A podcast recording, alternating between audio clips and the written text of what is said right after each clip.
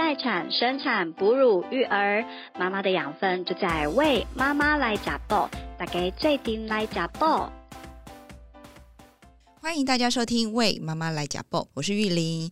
今天呢，啊，我们要跟大家聊一聊哈，在这个整个怀孕啊、生产到产后育儿的过程当中啊，曾经买过，然后有一点点嗯，觉得白花钱，有一点点后悔的东西。而且我们今天很特别哦，我们今天请来的来宾啊，不是女生，因为通常我们都会觉得买东西这件事情，大部分都是女生会很投入在这件事情上。但是我们今天现场，我们请到了两位。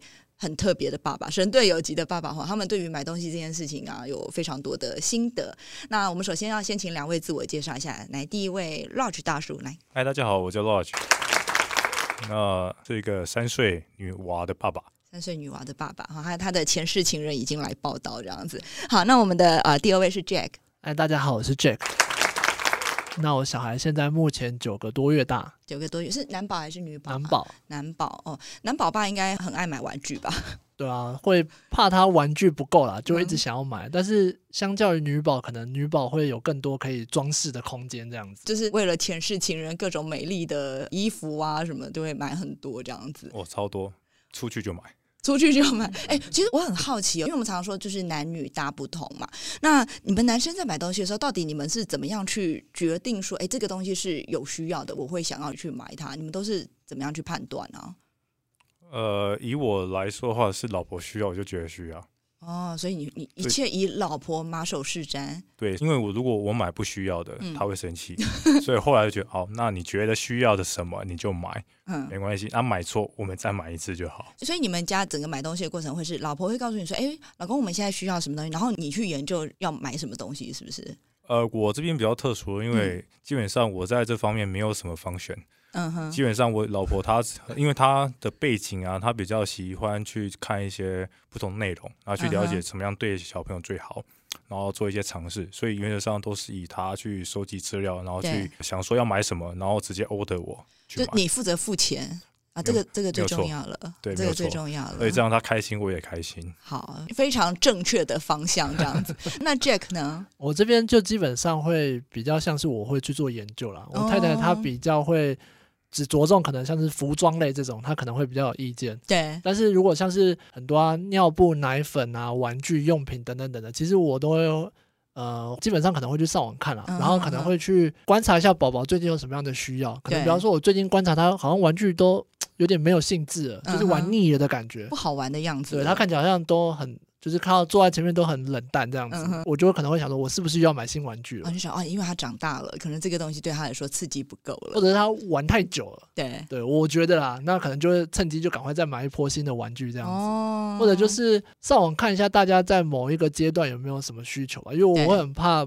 可能比方说，我现在宝宝是九个多月，可能他六个月的时候，他是不是有什么需要新的东西，不管是吃的、用的，对。然后那个时候再去看一下我有没有，哦，对对对去观察一下这样。哎，我我觉得你这样会是很多妈妈的理想型哎，因为 我不是说 Large 大叔不好，但是因为其实很多妈妈都会觉得说，为什么先生都不愿意在育儿这件事上，就是可能他愿意做，但是就是一定要太太 Q 才去才有动作这件事情，其实是我蛮常听到很多妈妈会觉得不太喜欢的。对，所以那个 Jack 这样应该是还蛮受妈妈姐欢迎的。所以我想听看，那以你这样这么认真研究啊，然后就是有做功课的状态之下，你印象比较深刻，你觉得买了之后有一点点后悔的东西，到底有有哪些东西？因为听起来你都很理性的去比较过了嘛，对不对？对，基本上都会上网去看一下评论什么。但我觉得买错这件事情很大的重点也不是错，是你买了你宝宝或者是你太太不买单。对，有可能因为大家会很多心得，我先排除他可能是就是可能是有一些置入还是什么的。那大部分的人其实他可能是真心的分享，他的宝宝是真的有用，对，但是可能对我的宝宝没有用。对，就这个东西还不错，但是我们家好像不是这么适用。对对对对对，所以像我之前呃月亮枕好了，我之前可能我们在宝宝出生前，那我可能就有先买了一个比较长条大型的一个。月亮枕这样子，那它是其实网上蛮多的好评，都会说就是它是呃，反正它就是你如果上网去搜寻它的牌子，都是很多人都会说它很好用啊，然后产期用到产后这样子。对，所以我那个时候产叫好让你很心动这样。对，然后我那个时候就想说，好，我就先买了。哦，我想到了，那个时候我是先看一个 YouTuber，嗯哼，他那个 YouTuber 他就会先说什么什么你必买的七样东西，然后我看一看，我就决定我要把七样都买齐。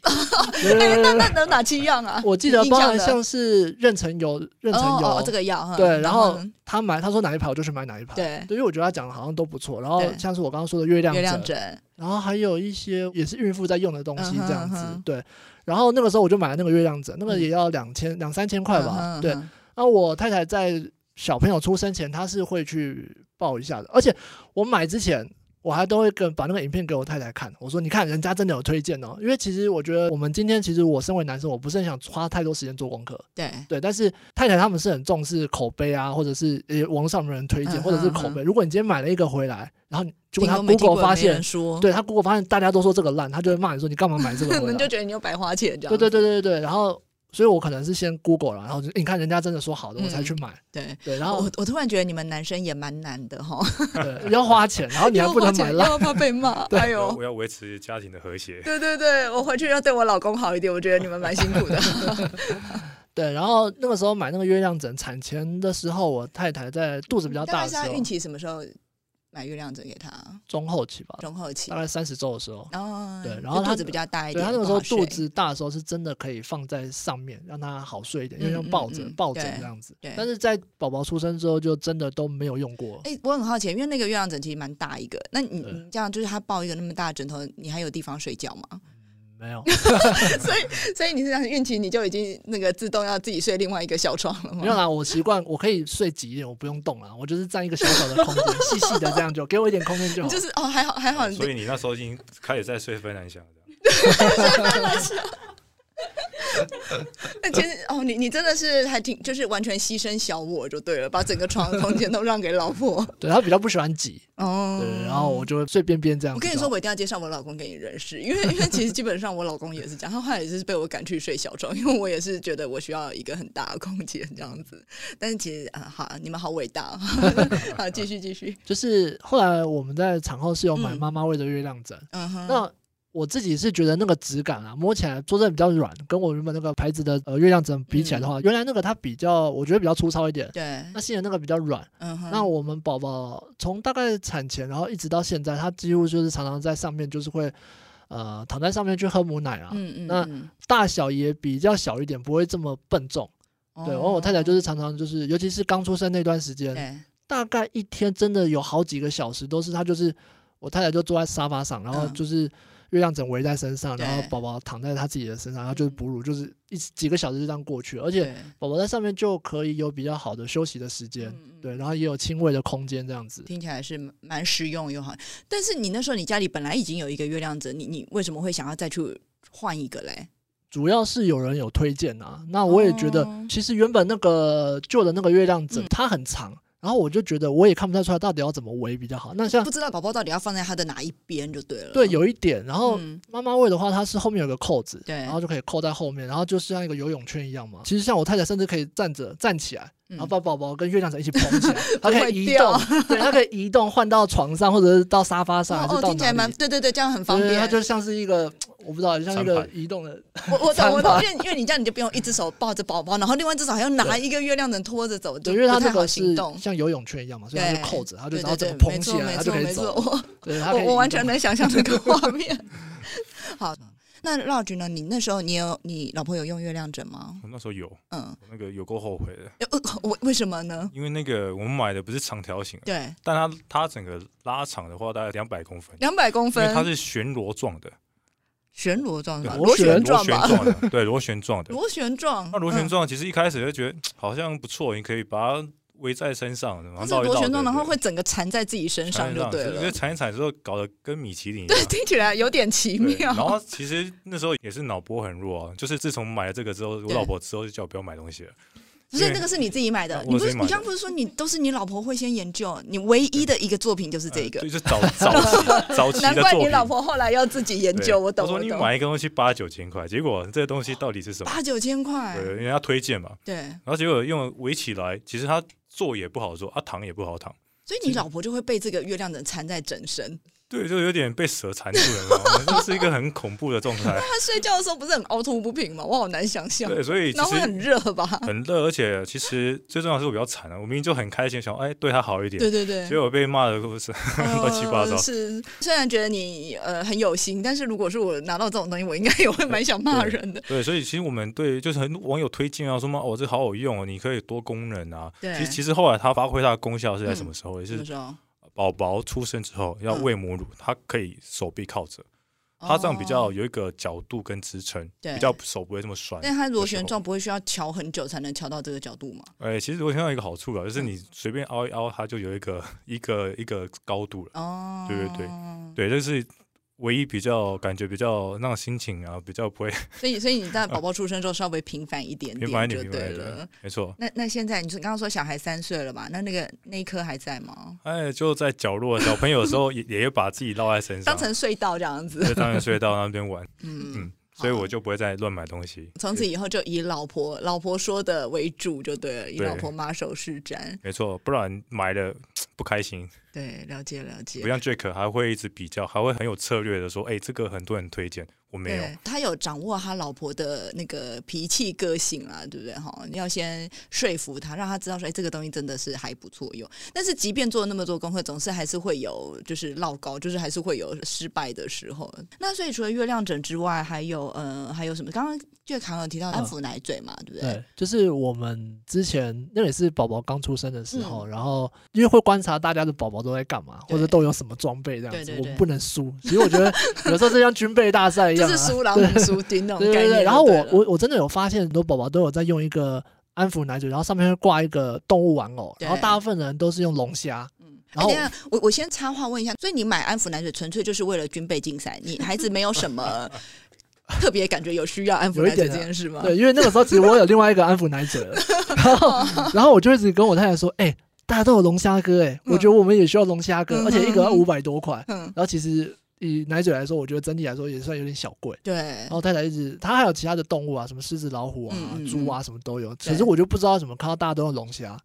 哦，大家都用是怎样？那个电影《Sit Down Please》，所以大家都要用这个。不知道怎么大家都拿龙虾哥，然后我我就说我不行，我一定要买。然后我其实我犹豫了一阵，大概两三个月吧，哎，还是宝宝三个多月的时候，我才说好，我去买，就买。对，有一天就是去去那个婴儿用品店的时候就买下去。对。然后宝宝就是真的就是对那个龙虾哥蛮无感，因为他其实算是比较不爱吃奶嘴的宝宝。哦哦，所以你你宝宝本来就没有在吃安抚奶嘴。对，比较没有在吃了。对。然后你就强硬。对，咬他吃，我就没有，我就拿着它，然后让他放在前面，然后抱着那个龙虾哥拍个照，然后假装他好像很喜欢一样，然后后来他就没什么用了。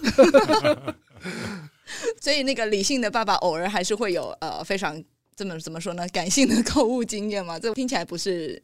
他会需要的东西，这会有一种好像怎么大家都有我没有的感觉，对对，然后会造成一种紧张感。我是不是错过了什么？对，为什么大家都有龙虾？它是有多强？它是有多没买到？对对对。那那个 Lodge 有这样的经验吗？在安抚宝宝的东西上面？呃呃，实不相瞒，他那个实不相瞒，你也有，也有，你有龙虾哥？那你也是龙虾吗？但我们不是龙虾，我们是大象。对。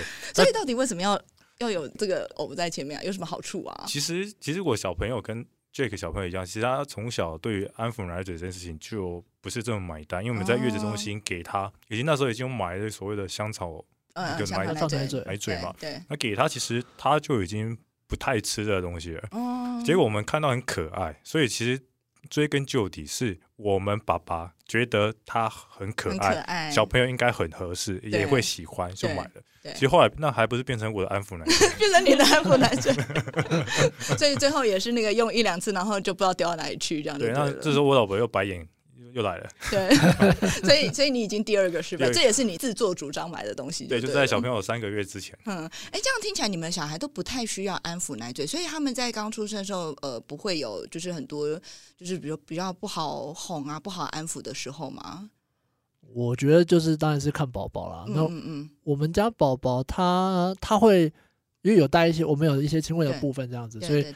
呃，其实比起奶嘴，他可能更喜欢妈妈的乳房这样子。对对，我们都说那个是更好的安抚奶嘴。对对，就是就是妈妈以身当他的安抚奶嘴就对了。对对对对，但是就是不管是安抚奶嘴，或者是比较硬的那种呃，塑胶的奶嘴，那我们宝宝其实大部分时间都不太吃啊，他反而比较会吃蘑菇那种嘛，就是那些像固齿器的东西，对那些细胶类，对咬咬咬的。但是对那个奶嘴类，它真的是还好。那虽然我看到路上很多小朋友，包含到一岁两岁，其实很多人都还是挂着奶嘴在路上这样子，对对。但是我会有一点小庆幸说，因为听说都说戒奶嘴很难，嗯，对，所以对我来说，我就想啊，起码我少这个至少不用戒，对，但是不用让他嘟嘴巴。对对对，但是有时候会怕说他是不是现在有这个咬的需求没有被满足，所以我就是我自己是买蛮多固执器的，啊让他去咬看看这样子。对对对所以说在刚出生的时候，他们会容易有比如惊吓的感觉，或是不好安抚的时候，在月子中心或是刚回家的时候会这样子吗？哦，我的比较严重，因为我家里有狗。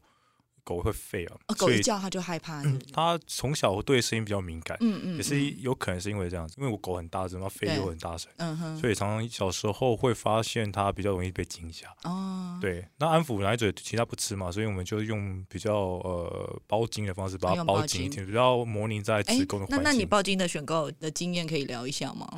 哎，又又叹气了，你又自作主张了吗？反正，在小朋友小三个月之前，我都买一堆东西都被骂。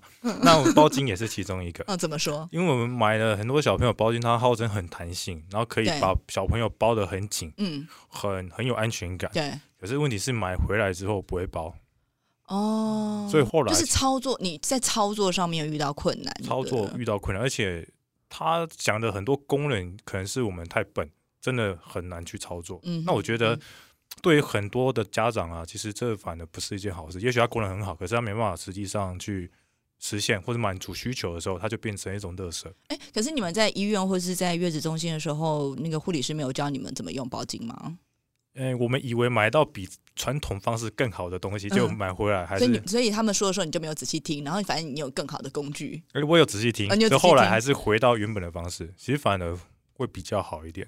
哦，就是你后来还是用回比较传统样式的包巾，就对，你的意思是这样子。对，然后的包巾就赶快卖掉，期待下一个受害者。期待下一个受害者。还好现在二手卖东西很方便，可是我都好懒得卖，所以最后还是都就是丢了，或是随便对给人送掉，或是丢。对，看起来好像很大方的给人，其实都是有种抓交替的概念，赶快把它进出去。好，希望收到我东西的人不要听到这一段。所以 Jack 那时候有用包巾吗？有哎，我那个时候跟蜡烛有点像。我们觉得应该大家都是这样啊。宝宝从月子中心回家的时候会有不适应嘛，因为他也是第一次回到家。然后那个时候刚回到家的那几天真的很痛苦，就是。半夜三四点，然后你就是看着他那边哭，你你就是你也想说啊，现在是要怎么样的感觉？对我也不知道怎么办。对，然后我们从月中其实我们是有用他们的，我们那边的月中是用毛巾去包，嗯，对，然后或者是用肚围，对对，那它也算是一种，算是一种把宝宝包起来的方式这样子，但是。呃，对我们回家之后，我也有买毛巾，我也有买他们的肚围，我甚至都买同一排的。我想说让宝宝对，我让宝宝可以衔接的比较顺畅一点。对，但是听起来是蛮正确的选的的方向。对，但是对我来说，毛巾我觉得难还是比较难，因为他们的月子中心的护理师们手法都很熟练。对对对，对我们来说要包的紧，让宝宝有束缚感，我觉得是难的。而且因为毛巾比较没有弹性，然后又比较厚一点点。对对，操作上面我也觉得蛮难，因为我在医院也是一直学不会耶。对。然后杜维的话，我也觉得，他就只是这样，像橡皮筋还是什么，就是把宝宝这样捆起来一圈。然后我觉得看起来好像效果也不好，宝宝也没有到很买单这样子。你们有碰过那个肚围这样围一围之后，然后就一直往上溜这样子的状态？有哎，我记得我会觉得好恐怖哦。肚围为什么会这样？刚开始用肚围，真的睡起来有一次，他真的是蒙到脸，吓死了，吓死！对对对，我也碰过一次，觉得好恐怖。对，然后那个肚围就被我黑掉了。对对对对对，它是用魔鬼粘的那一种啊。对嘛哈？我觉得很多人都会觉得，哎，就是。好像很直觉，觉得应该可以这样弄，可是真的会没想到怎么会这样往上溜。小孩好厉害哦，不但自己会挣脱，还会把这东西往上溜，这样子。对。后来我是就是用妈妈喂他们的蚕宝宝包巾，然后蚕宝宝包巾。对，然后我觉得它好处是说它操作算蛮方便，比起那个我们一开始用布在那边包来包去的这样子，捆半天然后又弄不紧。对，那个时候我真的刚回家三四天以后，后来就是完全没有办法。嗯然后后来是有人推荐这个东西给我去买。对，然后。我买回家以后，真的包了第一天，宝宝直接睡过，睡到他没有睡隔夜，他没有，但是他很快就很重点是他很快就睡着入睡，对，真的是包起来，然后我们会习惯给他听一些音乐，对对。那之前是没有用，他后来就是包起来叫他听音乐，然后很快就睡着了。对，然后中间还是会起来喝夜奶，那个时候没办法，但是因为他还还还这么小，对他还很小啊。对，但他喝完夜奶包起来又睡了。后来我们定的规则是说，我们白天不要包，我怕他白天包的睡太好，晚上睡不着。对，那你没听过新生儿就是要睡二十个小时吗？有啦，但是。我觉得我们宝宝没有睡到二十个小时，对。那我们看观察下，就我们就说我们白天比较饱，以防晚上没笑。那那这样白天过得还好吗？白天就是奋战啊。那然后晚上有睡比较好吗？晚上有睡比较好。那个时候用包巾之后，起码他入睡是快的。嗯嗯。对，中间会起来，但是他之前没有用包巾的话，他可能就是会惊吓反射，或者他就是觉得跟在月子中心的感觉是不一样的。对对对。所以那个时候我们用那个蚕宝宝包巾之后，而且它操作很方便，就魔鬼毡啪啪两下就包好。对。他那个真的撑到他四个多月大吧？嗯。那是真的，因为蚕宝宝巾它长度的问题，而且它是有弹性的，所以还可以稍微盯一下这样。真的，后来他包的就是，而且我们宝宝可能又算是比较大只一点的，然后他真的。包到后面就是脚都露出来了，然后还是 我们还想说不行，再撑一下，再撑一下，为为了让我们多睡一会儿，对对对，再撑一下。结果后来就是大概四个月还是忍痛就是要戒掉啊，对，主要是因为蚕宝宝巾就不够大了。对对对，没错，因为到后面就是你买不到那么大布可以把它整个包起来。对对对，他脚就他真的到后面脚就是出去哦，后来我们就不包脚了，再撑个一半个月一个月这样子。对对，后来就其实啊，为什么为什么你用蚕宝宝包巾你会觉得跟自己本来之前用那个布啊什么围起来会差那么多，因为事实上我们在用包巾的时候，最主要是要把宝宝手臂这个地方其实是要整个包住。可是我们用一般的布，就是自己就是传统那个方式去包，其实说实在话，如果手法不好的话，真的很容易上面会松开。对对对对对。然后我们又不像那个护理师很熟练嘛，然后的确我觉得在新手的时候，应该产宝宝包巾的确是可以帮上蛮多忙的。所以后来闹局有有找到比较适合你的。包金吗？呃，没有，小朋友就长大了。但是，但是因为我就是这么困困苦当中，他也就自然成长了。长大，我相信会是磨练他艰苦的一个心智这样子。但是我因为我最近朋友的 baby 也出生了，所以我刚刚就问 Jack，对，哎，我想送他什么东西？其实 Jack 刚刚也蛮推荐这个蚕宝宝包巾。其实我就觉得，那如果能够让小朋友在一到四个月可以有更好的安全感，其实对他人格发展是蛮有帮助的。你不要说对宝宝人格发展，对妈妈的、对爸爸妈妈的人格也非常的重要。而且那时候其实减少夫妻的。吵架，对家庭其实蛮和的。其实我是崇尚那个家庭和乐派的。对，呃，家庭好，大家都好。其实我觉得说实在话，对你们男生来说，应该在买东西这件事情上都有一种花钱消灾的概念，对不对？有，就是花，就是对对，就是这会这会播吗？这个你你就讲吧。是是是，就是这样子。我觉得我老公好像也是这样，大家都为了安泰，所以非常努力，就对了。对，所以说在呃买东西的时候，就觉得要完全呈现一种花钱不手软的状况，好像才觉得说，嗯，我非常的大方，然后我很愿意付出，好像有有时候会有一点这样的感觉哈。我觉得我还要搭配的是网友好评，还要搭配对，还要佐证。对我还有那种什么论坛或者是 YouTube 推荐，你要你要跟你老婆就是要买东西才。还跟你老婆先做一个简报，就是哎，我从哪里哪里找到这些资料啊？他真的会问，然后说你为什么要买这个？还是你为什么想买这个？有人说好吗？对，然后我还要贴一些留言，还是贴就是连接给他说，哎，你看人家推的，真的有人在推了。对我懂，我懂。对，不然他他甚至不知道花钱，他也会觉得你干嘛买这种东西回来？天哪，我们这些妈妈们到底是把你们这些老公逼到什么样的程度了？所以我买的不是产品，我买的是平安啊。对对。保险的概念，对对对，买保险买保险，好，我懂我懂。然后再来呀，我们刚刚稍微聊到包金嘛，那随着孩子长大，你们还还买过什么样的东西让你们印象比较深刻？哎，小孩睡的床垫、被子这些呢，你们都怎么选？因为这个大概也会是比较大众的花费哈，有特别的挑选吗？会有特别什么样的经验吗？其实床垫有，有买那种乳胶床，乳胶床，乳胶床，但被子就没有。当初配着那个。婴儿床一起买的，是不是？对，就是他就推荐嘛，然后就直接哦，就刚好买一个，那连枕头都买。其实会发现我的小朋友啦，以他的个案来说，他是不睡枕头的，也不盖被子，嗯，所以我们那时候买一套，结果只用到床跟床垫。哦，啊，你床上有用到已经也不错啦，就是他愿意睡那个婴儿床。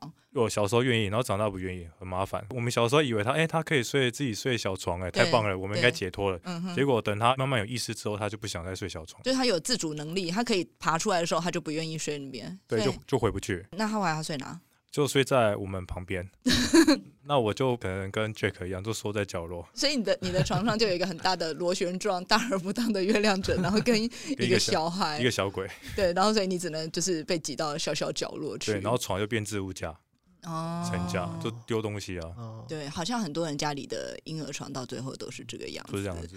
对，所以所以他也没有盖被子。那你不会很怕他着凉吗？最近这种乍暖还寒的天气，他我们一开始会担心，因为觉得哎，他会不会冷？因为我们会冷嘛，我们其实我们都要盖被子，发现他都他不盖，一直踢被子怎么办？嗯，就发现即便很冷的时候，他还是流汗。所以我们其实啊，因为的确小孩是会比较怕热，没有错。对，而且他很怕热，所以他只要热就睡不着。对，所以其实我们就一开始比较容易害怕、担心他会不会感冒。嗯，到后来发现其实已经一两个月都没事了嘛，那应该就没事了吧？就让他自由发展。啊，所以所以你的小孩就是那个都都不用盖被子，不盖被子，盖被子他睡不着，我们也没办法睡。所以我们就有一个共存的机制。对。对，那所以你在床上怎么睡啊？你们大人盖被子啊，他睡在最边边吗？他自己睡在边边的，跟我们做垂直。垂直？那等于说我们枕头嘛，他会趴在枕头上睡。趴在枕头上面睡，所以你的枕头比较凉快吧？哎，其实我不知道他的心态是什么。对，但是我就觉得这个，因为他。垂直的话，就是它占的空间更大嘛。对，所以我跟我老婆其实就很不好睡，就是完全要缩在角落然后。不止角落，有一次我还因为这样掉到床上。我有时候觉得小孩一直在那边翻滚翻滚，他就要找一个凉快好躺的地方。你们有这种感觉吗？对，后来我们都开冷气了。对吧？哈，因为他常常睡在，就是如果说床是热乎乎的啊，他就是他躺着躺着，然后他的整个那个头后脑勺那边就一圈水，对，对不对？然后所以他就会翻滚，因为那边太闷热，他就想要换别的地方去躺，这样子。对，我我我会有这样子。所以为什么刚刚你说他躺在枕头，我第一个 反应就是，哎，是你家的枕头比较凉快，比较舒服，有可能。啊，其实后来妈妈那边有那个凉感的一个床垫啊，其实那时候我们不知道。那我们就直接买给他，搞不好他就不会脱离。你现在知道也还来得及啊！如果有第二胎，我们会买，啊因为我觉得要杜绝就是让小朋友跟我们一起睡。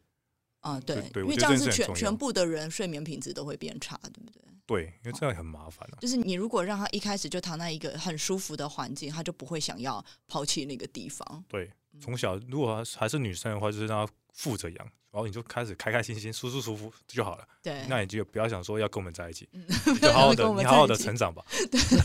那 Jack 呢？你在你的宝宝睡的床垫啊、寝具这些，你有什么样的经验吗？我一开始是用一个床边床，床边床。对，那。我我跟我太太本来就比较不倾向是买那种大型的那种木质的婴儿床，一方面也是我们就是现在租屋的空间比较小，对。对，所以我们是买那个床边床，它可以移动的，而且它它那个只能睡到六个月啦，所以我本来预计就是大概六个月后我们就让宝宝睡大床，所以我我比较不是要特别说一定要让小朋友去睡婴儿床，而且。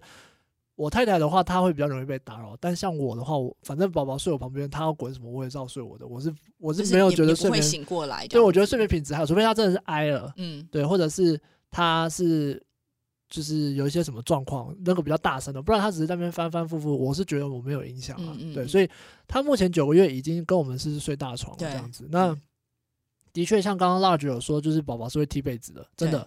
宝宝真的很爱踢被子。其实我们的想法是说，因为我们会观察，就是如果东西在脸上，他能把它拿开的话，那就是比较不会怕被闷死这样子嘛。对，那然后我们就是会尝试让他就是盖一点小被被。嗯，对。那后来就是小朋友是会踢的。嗯，所以那我们后来是用妈妈喂的防踢被。啊，哎，我我觉得防踢被超好用。对，防踢被真的是好用。那因为尤其到现在为止，我觉得天气还有点凉啊。嗯嗯。对，那。而且宝宝真的被子是盖不住的。对。那像妈妈她房里面，它有两种款式，它一个是呃扣子的，扣在肩膀上那边，然后一个是用拉链的。对。你就是把它平躺的放在床上，然后宝宝喝奶喝到睡着以后，把它放上去，然后就把它关起来，然后拉链拉对拉链扣起来，感觉。对，它就是它就大概会翻滚个两圈，它就睡着了。对。而且我们我现在其实也不会给他盖我们的大人被子，我大人被子我都卷起来我自己盖，然后他就在那边盖他的防踢被。对，那除非是真的天气很冷，我才会。在他睡着之后，再帮他盖一点什么这样子，但起码就是有防踢被保底啊。因为像我刚刚说，如果睡到一半我都没有起来的话，有时候甚至他起来，如果像他之前只是盖被子，他可能起来他就没有被子。对，对。而且我跟你说，等到小孩再大一点，他们自己会把那个肚子，就是上面衣服都掀起来，所以他就是会整个肚子露在外面。然后你其实会觉得有点害怕，就是晚上起来突然看到，哦呦，肚子整个露在外面，就会觉得这应该第二天起来会感冒吧？对对对。所以我小时候我也都是让小孩用防踢背心，因为我也是属于那种就是一睡下去我是不太会起来帮，就是我我就是一觉到天亮那种。然后我们家防踢背心其实是我老公，就是他非常非常积极想要买，因为他已经受不了每天晚上起床，因为我有两个小孩，然后他就要帮三个人盖被子，因为我也会踢 被子，你也需要防踢背心，对对，就是可很可惜没有我的尺寸。我跟你说，Lodge，你应该去看那个像妈妈为你刚刚讲妈妈为那个防踢背心，我知道它最大的尺寸是可以。就是有，呃，他可以穿到小，可能小学比较没有那么壮的小孩是可以穿到小学，你应该去给他买一个，就晚上不用担心他露肚子什么这些事情。对，Jack，到时候你要把那个网友评价给我，网友评价要做一个简报，是不是？做简报给你老婆，所以这个好用，这样你就不用担心。而且，呃，我觉得就是。的确，因为小孩子要一万一有个什么感冒生病，其实都是大人在辛苦。所以我老公那时候他是在这些事情上，他就会非常非常愿意花钱，因为他觉得这个钱不花，就是之后倒霉也是我们。就是为了要照顾小孩，可能要请假呀，然后呃，就是那个还要额外就是带去看医生什么这些花费，他觉得其实是更得不偿失，所以他就会在这种事情上会非常在意。再加上我就是在这种事情上没有办法帮上太多的忙，还需要他帮我盖被子。还有还有，我觉得就是防踢被箱除了踢。不掉之外，我觉得就是材质上也蛮重要的啦，就是比较不会忽冷忽热的，然后它不会越睡越闷。我觉得其实就像刚刚 Lodge 讲，就是小孩真的很怕热，所以你如果说真的会像我们一般盖那个大人盖羽绒被，小孩是完全他没有办法，因为他在里面太闷了。他整个热，他当然就一定要逃离那个环境，所以他就会睡不安稳。所以我我衷心建议你，你还现现在幡然悔悟还来得及，真真的可以去看一下。那除了呃床寝之外，还有什么？刚刚好像提到玩具，你也买蛮多的，Jack。对啊，玩具就是有点像是做尝试啊，因为我自己，比方说我也有养猫，那像猫的话，我们也不知道猫要什么玩具，对，那你就是全部都买过一轮。嗯，那我觉得因为小朋友目前九个月，他也。不太会表达自己的想法，对，就只能观察，嗯哼，所以就是买一轮，对，但是也要观察它，因为我觉得对婴儿来说，他的玩具有分几种不同的，比方说拿来咬的，然后会会发出声音的，然后会亮亮的，或者是有味道的，对，对我买过米球，米球他也不喜欢，嗯哼，买贵的话，有那种米球或安抚，呃，那个叫什么安抚巾吧，就是可以有沙沙声的那种，他都不喜欢，布书他也不喜欢。就是蛮冷淡的啦，对。然后像我刚刚有提到，像蘑菇或者是一些香蕉、固齿，其实那些咬起来有感觉的，对，他自己就是比较喜欢。哦，对，我觉得那个就是啊，就是一直乱买啊，那个那个真的，反正就是就是试就是试。对，而且玩具单价比较有时候比较低啦，对，对吧？所以就是就是。一直买看看，一直买。不过我觉得玩具有时候是不同阶段，像现在你说，哎，布书这些，他现在可能没有兴趣，也许再大一点点，所以你可以不用先不用急着丢，也许大一点点拿出来，他就又喜欢。我觉得有时候一阵一阵的。有啊，那个时候我们刚买香蕉固齿器回来的时候，它那个就是上面有颗粒的感觉，然后咬起来就是可能会刺刺的嘛。对。他那时候刚买回来三四个月的时候，真的不喜欢，然后就被我们封印到一个角落去。对。后来大概七八个月的时候拿出来，哎，他就喜欢咬了。嗯嗯。对他可能那个时候牙齿更想咬这种东西，然后就拿起来一直啃啃啃啃啃。对，然后所以我觉得，我觉得有时候也不急着丢了。对啊，真的真的，就是过过一阵子，也许就会。那 Roger 他又露出谜一样的笑容，我觉得他一定又有什么 买错的东西。其实我们买小时候买，真的也很爱买哦，因为比如说的那个帆布书啊，或者是能够刺激他发展的啊，很多。那广告就说，哦，其实小朋友从小就要开始做一些培养啊、训练啊，然后刺激啊。从胎教就要开始。对，那在肚子里面也听很多音乐啊，也发现节奏感又比较好，你知道吗？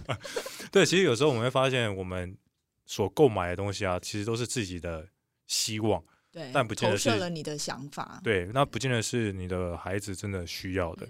当然，玩具我们买了很多，我也很喜欢买，然后他也很喜欢买玩具。但我们后来发现，其实我有做一些尝试。因为杰克他是买很多来看小朋友喜欢哪一个嘛？对，我是抓周那种感觉，我很多，然后让你自己去抓。现在玩具就围在他旁边，就是把它像 自己挑嘛，对，选妃的感觉好像围起来，对不对？从小就培养他选妃，面向哪边随便他。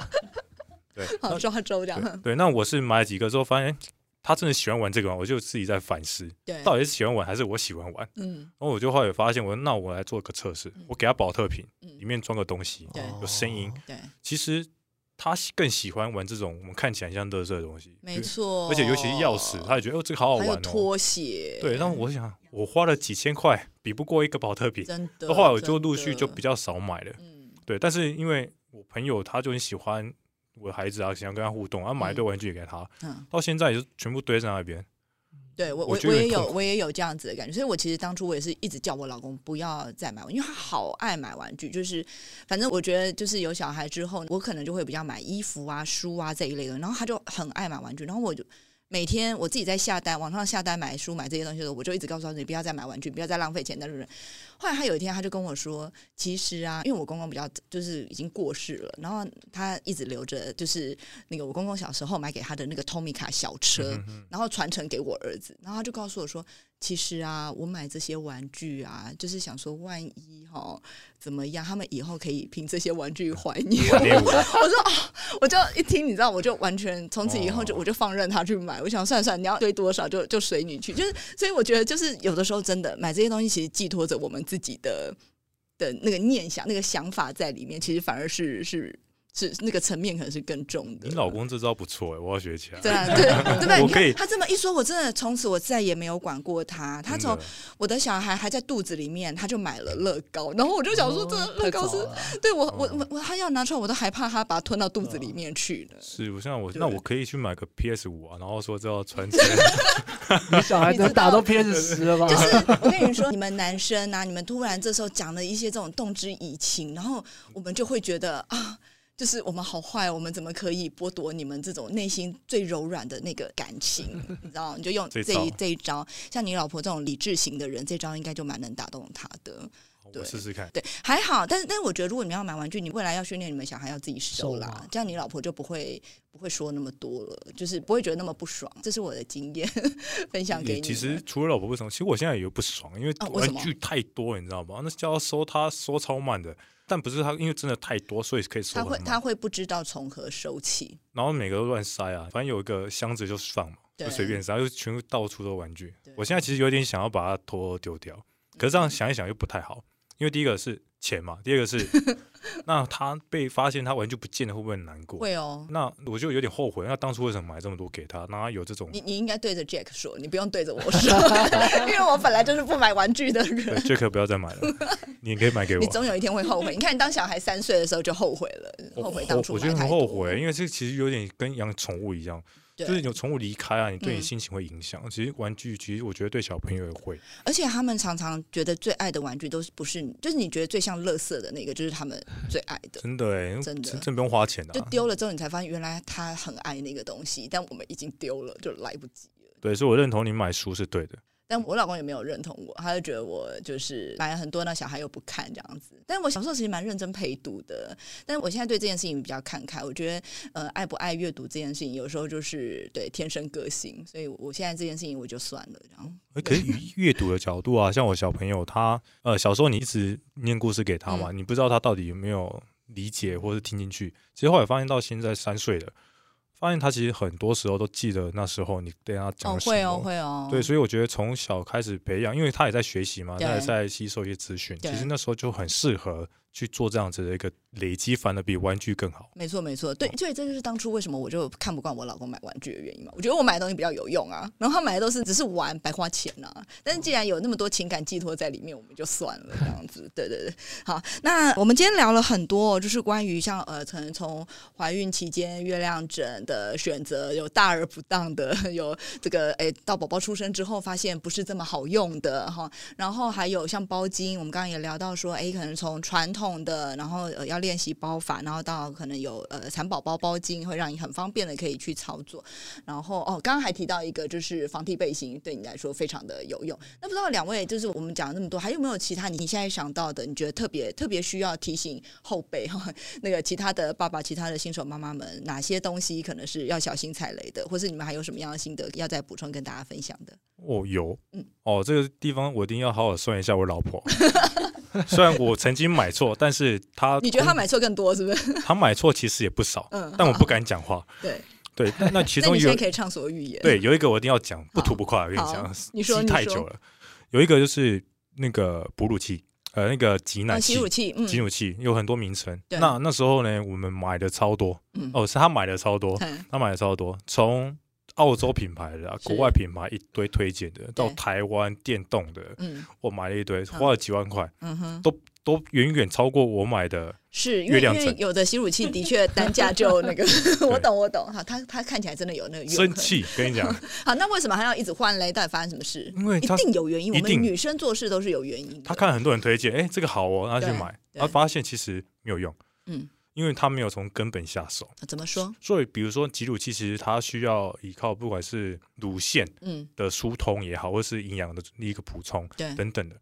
那可是你不能单靠机器就想满足能够有这么多母乳的一个供给嘛？嗯，你的意思是说他也没好好吃，是不是？有吃，但是但是其实机器能够帮助他有用，尤其是买到不对的机器。是。那我们就在想，哎，那为什么要？一直买，因为他一直在尝试啊。对，尝试。那他那时候他都觉得挤不出来，奶量不如预期。哦，因为这样吗？因为这样子，因为他是一个呃很崇尚母乳，嗯，对小孩有帮助的，这这是非常好的观念啊。的人，因为他护理背景，然后他觉得这应该是有帮助，所以他给自己心理压力很大，所以他会一直觉得不够。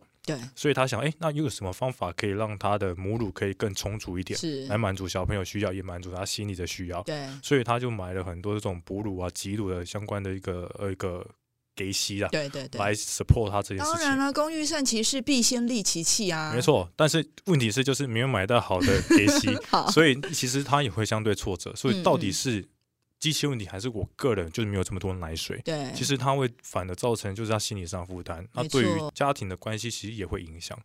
对，那后来是家庭关系影响怎么样了？你那时候发生什么事？因为他会忧虑啊，那忧虑可能他需要就朝你发脾气啊，需要情绪出口啊。那我又明明讲啊，又东西又不是我买的，你对我发脾气干什么？那其实真的买的单口的、双口的，然后到自动的、手动的，到到电动的，嗯，都尝试了一轮。对，然后后来才发现，其实后来全部都放弃，全部都放弃，变成他直接亲喂。哦，我直接反正他喜欢，他时间到了就直接抓来喂。对对对。那当然有个好处啦，我觉得不能说都都是不好的经验，但有一个经验，以他这样子的一个坚持啊，有一个好处是我们外出，我们不用带这么多妈妈包，基本上我们很简单，我们就是一个小包包，然后是基因。然后出去一个哺乳衣，哺乳衣，嗯，哺乳巾，这样子就很轻便，就可以出门。对对对。那这样子其实对我们来说，对爸爸来说，我不用拿这么多东西，我蛮开心的。其实不用不用去温奶呀，不用做这么多事情。对，因为其实一开始我们也觉得，哎，好像有时候怕小朋友饿嘛，所以想说一些。呃，配方奶啊，就是随身带着，对，然后温奶器，对对，我是随身带着，对。可是后来发现这好麻烦，嗯嗯，其实它亲喂之后就没有这个这个效果，对。但重点是，我是觉得还回到说，当初买这么多的挤乳器，嗯，然后这些东西都没有用，嗯，后来才发现，其实最主要是如何让乳房有好好的疏通，而且它，我像好像红外线把刺激，我最近妈妈也推出的这一款，我觉得好像以它原理来说比较有道理，嗯，而且道理好像能够透过热，然后让乳腺疏通，然后并且就有有效的真的有做功课哎，有啊，因为我一定要洗他脸啊，我一定要做功课。洗他脸，当初 当初买那么多，然后都不好用，都不好用。其实这个很重要，因为其实你不要看它只是买错，其实累积下来，除了。呃，金钱的花费，我还重点是信心。没错，我觉得这跟我当初第一胎的时候的心情很接近。我也是试尽了，就是各种不一样的吸乳器。然后，其实为什么一般的，就是这些吸乳器会让我们这么挫折，然后无法成功，就是因为其实大部分的吸乳器，它都会告诉我们说，哎，你要先有一定的奶量，比如说能挤出多少三十 ml，你才能开始用吸乳器。可是其实。最困难就是一开始要挤出那三十么，就根本挤不出来，手挤就是挤不出来。然后呢，在没有奶的时候接上吸乳器就是会痛。你老婆那时候应该也会有蛮疼痛的状况吧？很疼痛，而且而且一开始那个经验真的是，那我到现在都还记得，因为我们在医院嘛。嗯。那那个医院就说：“哦，你那个母乳很重要，你要试着把它挤出来，然后用那个针筒给你。”嗯。那真的我们在吸啊，好不容易挤了几个小时，只有几滴。对。有一天晚上真的太累了。不小心，一不小心用力一挤，我的努力全部都都没了。我们两个崩溃，哎，就是这用力一挤，就是那那一个那个管子管针筒啊，不小心压了一下，出来是不是？我两滴就没了，我挤了两个小时，两滴就没有了。那我们两个真的。我当下是傻眼，因为我不知道怎么面对这件事情，因为是我挤的。哦，你完了。然后他又觉得我已经这么辛苦还不见。对。我那时候真的是超火大的，如果是我绝对是很害怕，不是火大，是是妈妈火大，然后你们很害怕。我说哦，怎么怎么怎么？所以，所以这个其实我觉得好的的一个工具是很重要的。真的，在在这件事情上，我绝对绝对赞成，就是工欲善其事，必先利其器，一定要。有正确的工具才能真的帮助我们，因为我觉得在哺乳其实真的是最开始就是万事起头难嘛，一开始一定会比较辛苦一点点。那如果在那个时候你又没有一个好用工具，或者像像你太太的状况，她很有那个概念，可是她选错的东西，买错的东西，在这个时候反而就是不只是金钱的损失，那是全面性的，就是整个呃自信心的崩溃，然后也会连带影响后面坐月子的心情。其实是它是环环相扣，因为你前面不顺，后面就很难顺的。我觉得我觉得会是这样。这样子的状态，真的，对，所以吸乳器这件事情我也很有感觉。好，那 Jack 呢？我这边如果要讲的话，有一个是买贵的，真的是蛮贵的，一个是宝宝的座椅吧？啊，座椅，对对对什么安全座椅吗？还是是就是那种，就是宝宝一般可以坐着休息的那一种。哦哦，呃，在家里躺的那个安抚椅那种的，对对对，那种。那个时候买了一排，然后那一张安抚椅就是。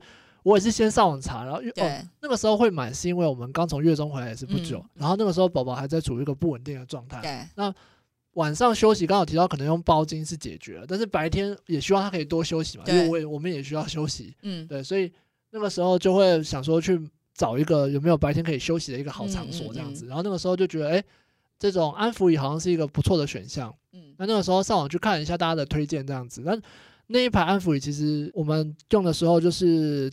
看大家的评论都是好的这样子，可是它的单价就是偏高了。可是它的外形就像叶子那样子，然后它其实是蛮美的，就是塑造一个丛林风，就是就是不知道是黑色灰色有一点，然后它的那个线条有点像工业风这样子，对，然后。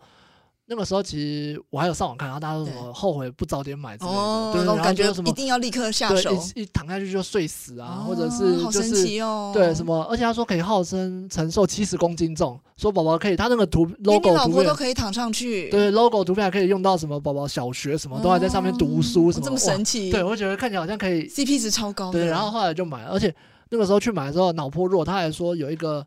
呃，机器它可以让它自动去摇，就像你们那个，所以它本来是不会自动摇的，它本来就可以手动的去推，但它不会自动摇，七千多块也不会自动摇。对呀，然后它再加一千八买一台引买一台像是马达的东西，哦，让它可以自动，让它自动可以去摇。然后那个时候我就整包这样买下去，九千多块钱。对，然后买回来大概两三天就后，因为很大一个，很就是占了家里的一个地面的一个空很大一个空间，它也不能往床上堆还是往哪堆，它就是要放在地面。对，然后我们宝宝躺上去感觉还好。他到现在没有没有没有什么传说中什么睡到什么天荒地老什么这种事情，他是可以躺在上面，但他可能过个五分钟十分钟，他就会开始有一种嗯，就是有一种他就不想要在上面了。对他大概能在上面睡着，是不是大概五次不到？从从以前到现在这样子。那个时候我刚买回来，大概放一个礼拜，我就开始想我要怎么卖掉。对，我就开始我就开始抛虾皮，我就开始抛在虾皮上面。照照你说评价这么好，你应该很好脱手吧？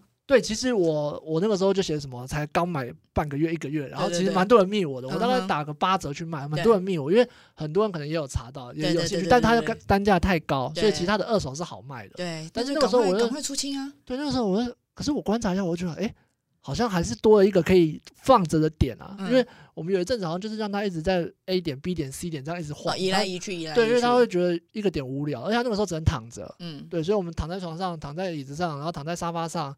然后就是让他去做交换，然后那就是其中一个点。对，不然我们撑到现在还是没买。不过我太太最近问我说：“你什么时候买？”对，因为一直放在那边有点定位。而且因为他他今天他要爬啦，你放在那边占位置，他就没有活动的空间。对，因为他快要爬，所以我们已经开始在规划空间。就是他以后他现在已经在爬了，之后就站起来要走了嘛。我们现在爬是让他在地垫上爬。对对对。以后整个家可能都是他的空间了。对。所以我们就是规划一些。像这个就是定位的东西，就是不要把它清掉这样子。那么那个很贵，可是我我有感觉到你很懊悔，想到那个你的那个新台币这样。因为像我们保姆家就有那种比较。呃，低单价像费雪那种一千多块的那种收嘎座的，对。然后他那个就是哦，宝宝在上面都睡得很好。你后来有没有发现，其实很多东西，就像我们刚刚讲玩具，保特瓶，它就玩得很好。其实有的东西真的是，就是其实简单自有简单的美好。所以你知道，我后来啊，我第一胎的时候也是很爱弄这些有的没。可是我第二胎呀，我其实安抚宝宝，我完全就只靠什么？我就靠一个妈妈喂的背巾。